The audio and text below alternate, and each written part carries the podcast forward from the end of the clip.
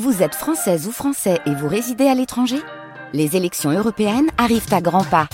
Rendez-vous le dimanche 9 juin pour élire les représentants français au Parlement européen. Ou le samedi 8 juin si vous résidez sur le continent américain ou dans les Caraïbes.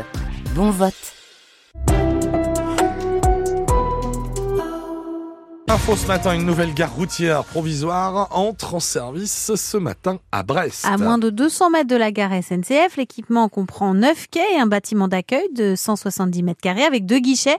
L'actuelle gare routière ouverte depuis 1990 va être démolie entre mi-mars et mi-avril pour y implanter le futur terminus tramway et bus. Près d'un million de voyageurs fréquentent chaque année la gare routière de Brest, desservie par 10, 17 lignes régulières Brest-Go, mais aussi des cars longue distance mais ces derniers ne seront peut-être bientôt plus les bienvenus en centre-ville. Ils pourraient à terme devoir s'arrêter dans l'un des pôles d'échange multimodaux. Une réflexion est d'ailleurs en cours, précise Johan Nedelec, vice-président de Brest Métropole en charge des mobilités et des grands projets. On a deux types de cars. On a les cars euh, Braisgo, hein, de la région Bretagne, qui ont tout à fait leur place ici, c'est tout à fait normal. Et puis, on a les cars euh, Blablacar ou euh, Flixbus, qui peuvent avoir, quant à eux, leur place sur les pôles d'échange multimodaux que nous sommes en train de, construire, avec le tramway, le bus à niveau de service, qui arrive directement au niveau de ces cars et qui ramène en centre-ville. Ils ont une hauteur largement plus importante que les cars du réseau Braisgo, donc il faut leur trouver de la place.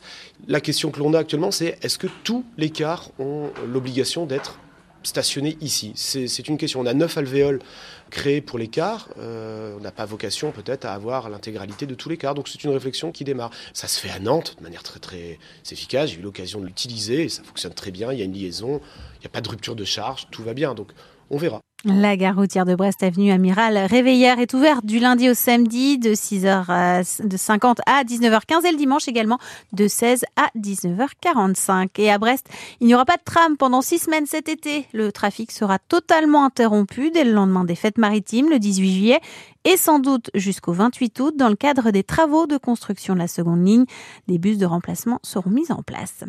L'homme de 74 ans disparu depuis lundi à Mélac dans le sud Finistère a été retrouvé mort noyé hier dans une rivière de la commune près de Quimperlé. Nouvelle avarie pour Armand Lecléage sur l'Arkea Ultimate Challenge. Le skipper finistérien est victime d'une voie d'eau dans la coque centrale de son maxi trimaran. Le Lecléage qui continue sa route à plus de 1500 milles nautiques de l'arrivée à l'ouest des Açores. Thomas Coville, en revanche, n'est plus qu'à quelques heures de Brest. Il devrait passer la ligne d'arrivée vers 14 heures tout à l'heure, soit un peu plus de deux jours après le vainqueur, Charles Caudrelier. Pas d'exploit pour les filles de l'équipe de France de football. Elles ont perdu hier la finale de la Ligue des Nations 2 à 0 face à l'Espagne, championne du monde en titre. Le Stade Rennais joue ce soir à 9h moins le quart en quart de finale de la Coupe de France de football face aux amateurs de Puy-en-Velay. Et deux athlètes bretons reçus hier soir par Emmanuel Macron à l'Élysée pour un dîner informel et convivial à cinq mois des Jeux Olympiques de Paris. Deux parmi 13, Titouan Castric de Saint-Malo, sélectionné pour les épreuves de canoë-kayak, et Alexandre Léo de l'Oudéac sélectionné en cyclisme aux Jeux paralympiques. Et le président de la République inaugure aujourd'hui le village olympique à cheval entre Saint-Denis, Saint-Ouen et l'île Saint-Denis au nord de Paris.